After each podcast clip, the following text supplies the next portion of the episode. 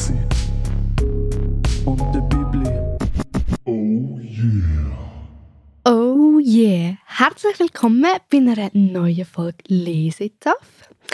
Ich bin Corinna von der Lesi und am Telefon heute das erste Mal ist. Linda aus der Stadtbibliothek. Genau, herzlich willkommen. Wir haben jetzt ähm, eine mega, mega lange Pause gehabt, ähm, von unserem Podcast, weil Linda ist Mami geworden. Ja, Yeah! ja. Genau. äh, genau. und äh, die Linda wohnt in Basel und ich in Zofingen. Und darum tun wir jetzt erstmal äh, den Podcast per Telefon aufnehmen und ähm, sind mega gespannt, wie denn das bei euch ankommt. Ähm, ob man uns auch gut versteht und eben auch ähm, die Emotionen gleich trotzdem überkommen. Und ja, wir sind mega gespannt. Gell, Linda? Ja. Ja, voll. Eben. Das, wir haben es ja gerade schon besprochen, oder, dass wir uns nicht sehen können. Das finde ich, das ist noch das Speziellste dran, oder? Weil sonst sitzen wir uns ja gegenüber und dann sehe ich, wie dein Auge Mhm. zuckt oder wenn du gerade ansetzen willst und was sagen willst. Und jetzt wird ja spannend. Ich bin, ich bin auch sehr gespannt, wirklich, wie viel Mal dass wir uns ins Wort fallen und eben, ob es auch gleich so eine lustige Dynamik wird oder ob wir einfach wirklich gar kein Gespräch aufbauen, weil wir so weit auseinander sind. Mhm. Aber ich Ja, nein, da, sagen, da habe ich keine Sorge. Gell, ich Also, glaube ehrlich auch. Ja. Ich finde es einfach mega schön. Ähm, hören wir uns wieder mal. Also ich meine, wir haben ja schon so sehr viel Kontakt, aber einfach jetzt so die äh, geschäftliche Beziehung wird jetzt da wieder ein bisschen gepflegt, gell? Mhm. Und ich würde mal sagen, ich habe dir ein Buch vorgestellt, äh, vorgeschlagen. Du bist ja Mhm. eigentlich mit deinem Baby vorbeigekommen. Mhm. Und dann haben wir ja mega lange geredet und überlegt, was wäre jetzt so ein gutes Buch. Und wir reden heute über «Wenn ich wiederkomme» vom Marco Balzano. Ist dieses Jahr im Diogenes Verlag rausgekommen. Nein, stimmt nicht. Letztes Jahr ist es rausgekommen. Eben, es ist ein 21-Buch, gell? Mhm. Ja, genau. äh, Aber- schlimm. Mega gut. Also, Egal ob 21, es ist super toll Ja, voll. Lesen. Und Ja. ja, willst du mal etwas darüber erzählen, liebe Linda, was da so abgeht? Sehr gern. ja. Also ich habe mir natürlich wieder Notizen gemacht. Du siehst es jetzt einfach nur nicht, dass ich in meinem, in meinem Büchli blättere. Ich habe ich hab so Bücher wirklich sehr, sehr gern. Also es ist eine Familiengeschichte mehr oder weniger und sie wird aus drei Perspektiven erzählt. mhm. Und es beruht wie auf wahren Begebenheiten. Also die Personen sind wahrscheinlich nicht echt, aber der Marco Balzano hat in Rumänien und in Osteuropa recherchiert zu Frauen und vor allem Müttern natürlich, also die meisten haben Kinder, Mhm. die ihr Heimatland verlassen, um in einem anderen Land und in dem Fall, was er jetzt als Beispiel bringt, nach Italien zu gehen Mhm. und dort zu arbeiten. Als Mhm. Pflegekraft, als Putzfrau, als Kindermädchen Mhm. also weit unter meistens den Ausbildungsstandards, die die, die Frauen haben. Also die Mhm. haben tendenziell studiert oder eine höherwertige Ach. Ausbildung Mhm. und gehen dann in ein anderes Land, um dort meistens natürlich auch noch schwarz zu arbeiten, um das Geld, was sie verdienen, retour zu schicken Mhm. in ihr Land. Und in dem Beispiel, was wir in dem Buch gelesen haben, Rumänien. Mhm. Und eben wir hören erst was von dem Sohn, also von Manuel, Mhm. der erzählt seine Geschichte.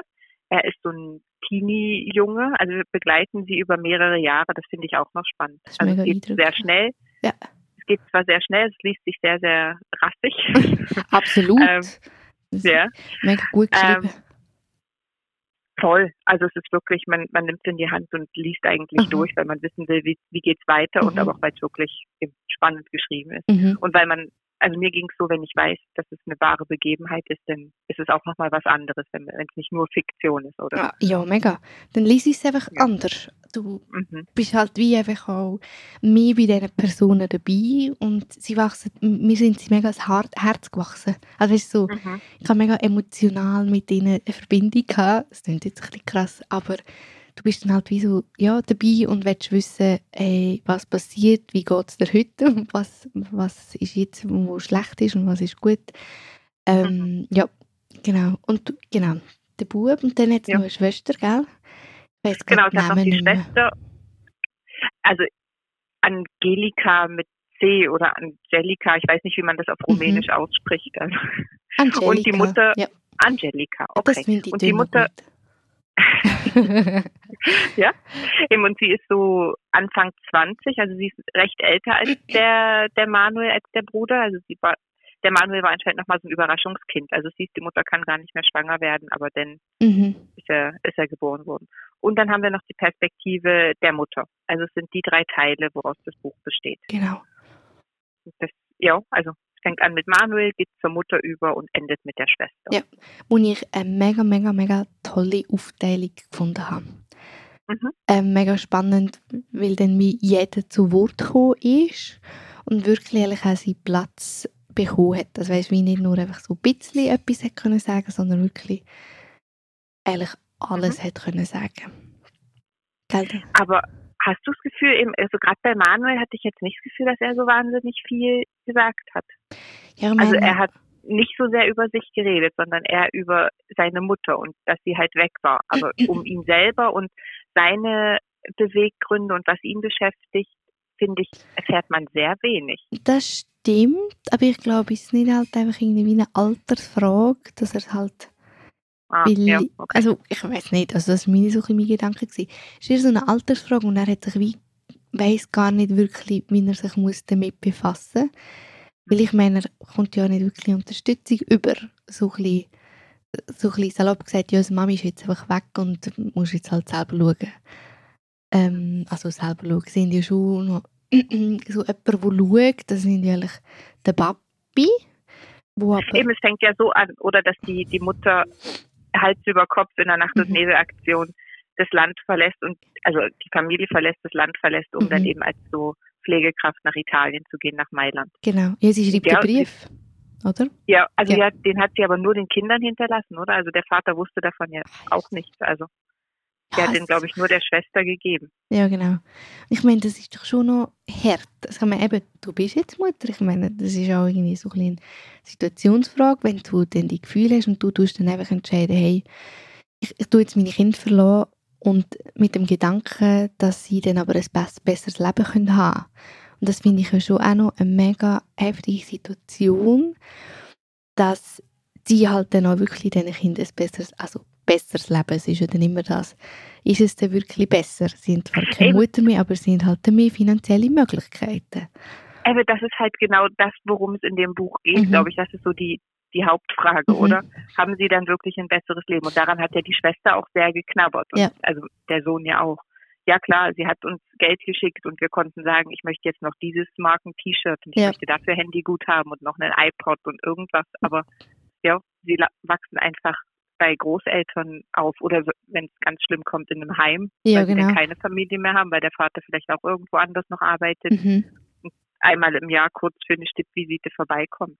Eigentlich Und- eh spannend, also ich hätte jetzt nicht unterbrechen aber nur Nein, weil du wegen dem Papi bist, weil ich meine, ich habe das Gefühl, hast du dann auch bei dem spannenden Interview am Schluss gesehen, dass früher ist es eigentlich so gewesen, dass halt die Väter äh, als Handwerker ähm, das Land verloren haben und die Mutter, Ja. äh, die Mutter rum war.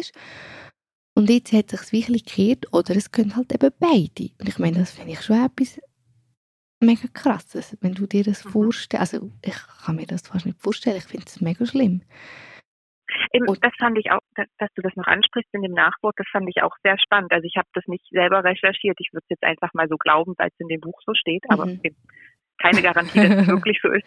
Er hat gemeint, dass zwei Drittel der Flüchtenden Frauen sind, aber in den Medien und überhaupt redet man ja immer nur über junge Männer, die unterwegs sind, Mhm. oder? Mhm. Also es sind immer die Männer, die das Pro Problem an sich sind oder als Problem dargestellt werden. Mhm. Aber über flüchtende Frauen redet fast niemand. Also ich, das ist jetzt das erste Mal, finde ich, bei der Ukraine-Krieg so ein bisschen rausgekommen, oder? Also dass, dass vor allem Frauen und Kinder sind, die unterwegs sind, weil die Ja. Männer im Land bleiben müssen, weil sie kämpfen müssen. Genau, weil sie dürfen gar nicht ausreisen. Ich meine, das finde ich ein... Genau.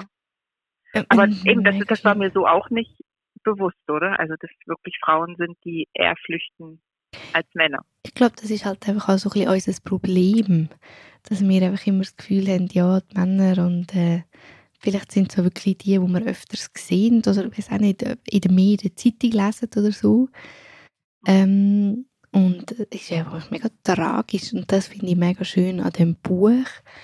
ist zwar eine ganz eindrückliche, üble Geschichte, aber es geht wie diesen Menschen so ein bisschen ins Gesicht. Also, Mhm. Eben, also du hörst wirklich, warum machen die das denn, Mhm. oder? Es ist ja nicht, oh, sie gehen jetzt in ein anderes Land und weil es ihnen zu Hause nicht gefällt, sondern Ah, sie hängt ja nicht. sehr, sehr an dem Ort, die Mutter. Also. mega. Und ich meine, du merkst eigentlich auch im Buch, wie lange dass sie überlegt und auch wo sie dann gegangen ist, wie lange dass sie an dieser Entscheidung umgenagelt. Also, Mhm. und ich meine, das finde ich etwas so, oh, hey, ich, eben, ich habe es auch gerne gelesen, aber ich so, ach, ich habe es so heftig gefunden. Und dann, wo sie ja dann auch in dem Italien ist und ich meine, dass die Ausnutzung und Mhm. was sie dort je nach, ähm, wie soll ich sagen, je nach Patient, also es sind ja dann einfach ältere Menschen, also alte Menschen, und je nach auch die Einstellung, wa- was, was die Leute haben, dann irgendwie, was auch die Familienangehörigen haben, und ich meine, wie die auch manchmal behandelt werden, denkst du so, hey, Äh, geil, das, das fand ich richtig, richtig krass. Also gerade bei dem ersten Mann, wo sie war, wo der Sohn kam und wo der Sohn den Vater eigentlich die ganze Zeit nur angeschrien Mhm. hat oder mhm. eben also sehr auch körperlich ja übergriffig ihm Ah. gegenüber war, ihm die Tabletten reingewirkt hat, damit Mega. er ruhig gestellt wird und es ist schon noch krass, oder? Also dass man in gerade in westlichen Ländern mit Alten nicht mehr so viel zu tun haben will, wenn sie anstrengend sind und das man sie entweder in das Heim abschiebt oder mhm. ja, dann halt billige Kräfte engagiert, die sich drum kümmern, damit man selber nicht ran muss. Oder? Absolut. Und wir finden ja dann die und sie wissen es halt wie, es hat wie keine Kontrolle über die. Wir können die einfach dann irgendwie anstellen. Und ich meine, das finde ich ja schon etwas. Es sind 24-7 sind die Leute dort. Also, es Hm. ist, ja, es sind Kosten und Logis, okay, alles. Ich- ja, ich glaube, das funktioniert schon. Es sind ihre eigenen Zimmer. Aber, ich meine, sie sind Ja, aber einfach 24 Stunden, also sind sie verfügbar, Es weil ist- sie ja gerade vor Ort wohnen. Ja, genau. Das Es ist ja so voll übel. Und ich, ich verstehe es irgendwie wie nicht. Also ich kann es einfach nicht glauben, dass, wieso haben wir das nicht besser im Griff? Wieso können wir das nicht noch besser kontrollieren? Und ich habe das Gefühl, in der Schweiz hörst du das auch immer wieder mal ein bisschen, habe ich das Gefühl. Einfach so ein bisschen, äh, mit den, weißt du, mit den Nannies und so, weißt du, so ein bisschen dort die billigen Arbeitskräfte, die dann halt auch 24-7 rum sind. Und das finde ich etwas, äh, also finde ich ganz, ganz schlimm, die Entwicklung. Ganz, ganz, ganz schlimm. Und eben halt so, du lockst sie dann so mit dem Angebot und eigentlich das Krasse ist, für die Frauen ist es ja gut, also das, was sie da verdienen, ist ja viel mehr als daheim. Mhm. Und dann denkst du so, hey, scheiße, also ich- ja. Es, Ja, aber also wenn sie denn einen Vertrag kriegen, oder? Ja. Viele sind ja dann, ja, eben, haben dann nicht wirklich einen Vertrag, sondern sie kriegen zwar das Geld bar auf die Hand, aber genau. wenn sie krank werden, müssen sie, ja, Dann müssen sie wieder Ahnung, ja, Also- oder zur Caritas oder wie auch immer. Ja, genau. Ja, das ist mega heftig. Und du hast halt auch, was ein mega spannender Aspekt ist in dem Buch, wie halt ähm, alte Menschen eben in der heutigen Zeit, was mit denen passiert, wie die Gesellschaft auf die reagiert und eben, da habe ich so ein das Gefühl, alte Menschen sind gut, solange dass sie alles selber können machen und sobald dass sie aber pflegen wollen, ist dann wie so, wenn wir nichts mehr damit zu tun haben. Und ich meine, das ist ja irgendwie auch eine tragische Einstellung. Ja, aber also es ist ja auch so, das Leben ist ja nicht darauf ausgelegt, dass man, also das braucht ja Zeit und die meisten Leute haben ja heutzutage einfach keine Zeit. Also stell dir Mhm. vor, du müsstest Eltern oder Großeltern pflegen, die vielleicht im selben Haus wohnen oder noch im Demenz erkrankt sind oder wie auch immer. Wird ja, Ja, also kannst ist ja nicht noch 100 Prozent nebenbei, nebenbei arbeiten gehen. Also Ah nein, das geht nicht. Ja, die und- Care-Arbeit, das ist ja eher Genau, etwas, wo, genau, ja. wo überhaupt nicht irgendwie richtig funktioniert. Eben, Genau. Dann ist so, du musst dann irgendwie die Schwiegermami ähm, pflegen und so weiter und es ist dann wie auch so ein bisschen selbstverständlich und irgendwie musst du dann, weil du kannst ja nicht einfach Nein sagen. Also ich finde, das ist mega, mega, mega ein, also das finde ich sehr, soll ich sagen, eine schwierige Geschichte. und ja, sehr. und ich finde, da muss man das, ich finde wirklich etwas, was man muss anschauen und irgendwie Lösungen finden. Dass das nicht einfach so, es kann einfach wie nicht so weitergehen. Also ich finde das, boah. Eben, das ist halt in dem Buch schon sehr, sehr eindrücklich beschrieben. Ja, und du hast ja auch den, den Kontrast dann gerade drin, oder? Also sie haben ja noch den, den Großvater und die Großmutter in Rumänien, in dem Mhm. Dorf, wo sie, wo sie eigentlich wohnen. Mhm. Die sind halt noch in ihrem Haus. Also ja, das Haus steht neben dem Haus von der Tochter mit ihrer Familie und sie können sich dann kümmern. Aber ja, da ist ja kein irgendwie geartetes Rentensystem, sondern die, ja, sie arbeiten einfach weiterhin und Ja. verkaufen noch irgendwas oder bauen Gemüse an, was sie dann mit jemandem tauschen können oder sind halt Selbstversorger. Also ja, es ist wie alles beides nicht perfekt, oder? Also entweder du arbeitest, bis du stirbst oder wirst halt abgeschoben in den, in den Pflegeheim oder so nicht unbedingt heftig. abgeschoben. Ja. Ja, Ja. manchmal ist es schon ein bisschen Abschied. Aber weißt, ich glaube, je nachdem, wie, wie dann die Beziehungen sind, ist es dann schon so ein bisschen, so, Mhm. du gehst jetzt und ich komme dich jetzt nicht mehr besuchen. Also, ist ein bisschen blöd gesagt. Und eben auch so die Thematik halt gleich, eben, du hast plötzlich die finanziellen Mittel und dann eben kaufst du jetzt dein neues Handy oder eben das Marke-T-Shirt. Und, Mhm. Aber dass das eigentlich ja kein Mutterersatz ist. Und ich habe das Gefühl, das ist ja auch mega eindrücklich dann bei dieser Mutter-Tochter-Geschichte. Nicht? Geil, das, die finde ich sehr krass. Also mit dem Sohn ist ja noch so, also der ist ja noch eher kindlich und der hängt Genau. noch sehr an sein, am Anfang noch sehr an seiner Mutter. Am Ende Aha. Hat er sie wie abgeschrieben, weil sie ihn so enttäuscht hat, aber er auch nicht wirklich sagen konnte, was er von ihr erwartet. Also es ist ja wie Ja, so ein, so ein Versteckspiel. absolut. Aber bei der Tochter, da hat sie ja ganz klar gesagt, dass sie erwartet, dass sie sich um die Familie kümmert, wenn Mhm. die Mutter nicht da ist. mhm.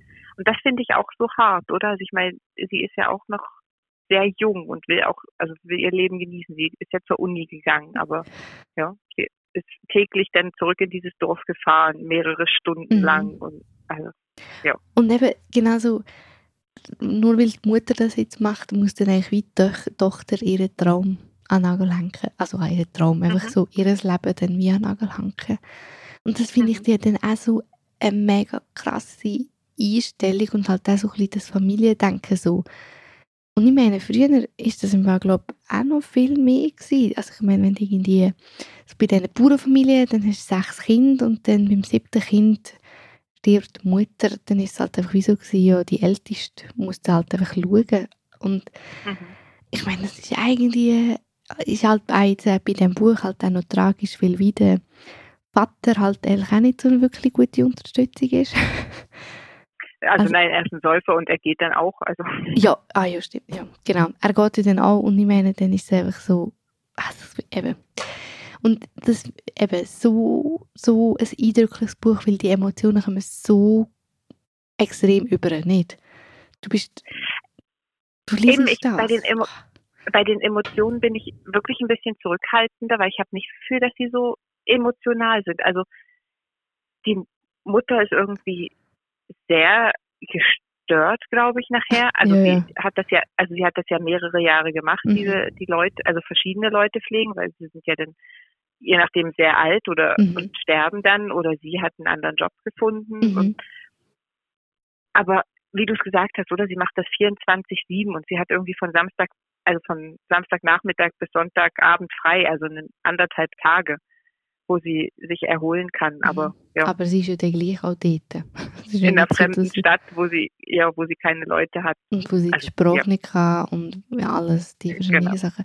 Ich glaube, Emotion ist vielleicht das falsche Wort, aber einfach so ein bisschen das, die Verzweiflung vielleicht und einfach so ein bisschen die Gefühle, wo, Eben, genau. einfach, ja, du weißt, wie ich meine.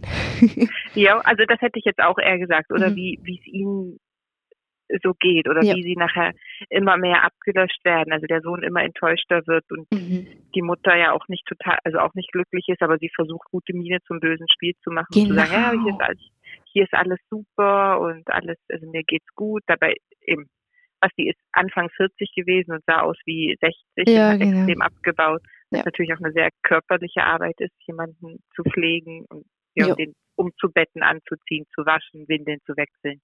Ja, ich meine, mega Ja. ein, ein, einseitig. Dann hast du vielleicht jemanden, der Mhm. nicht mehr reden kann und du bist einfach immer um den herum und hast dann halt wie die sozialen Kontakte nicht mehr. Und ja, sind dann so viele Sachen, die das beeinflusst. Das finde ich mega heftig.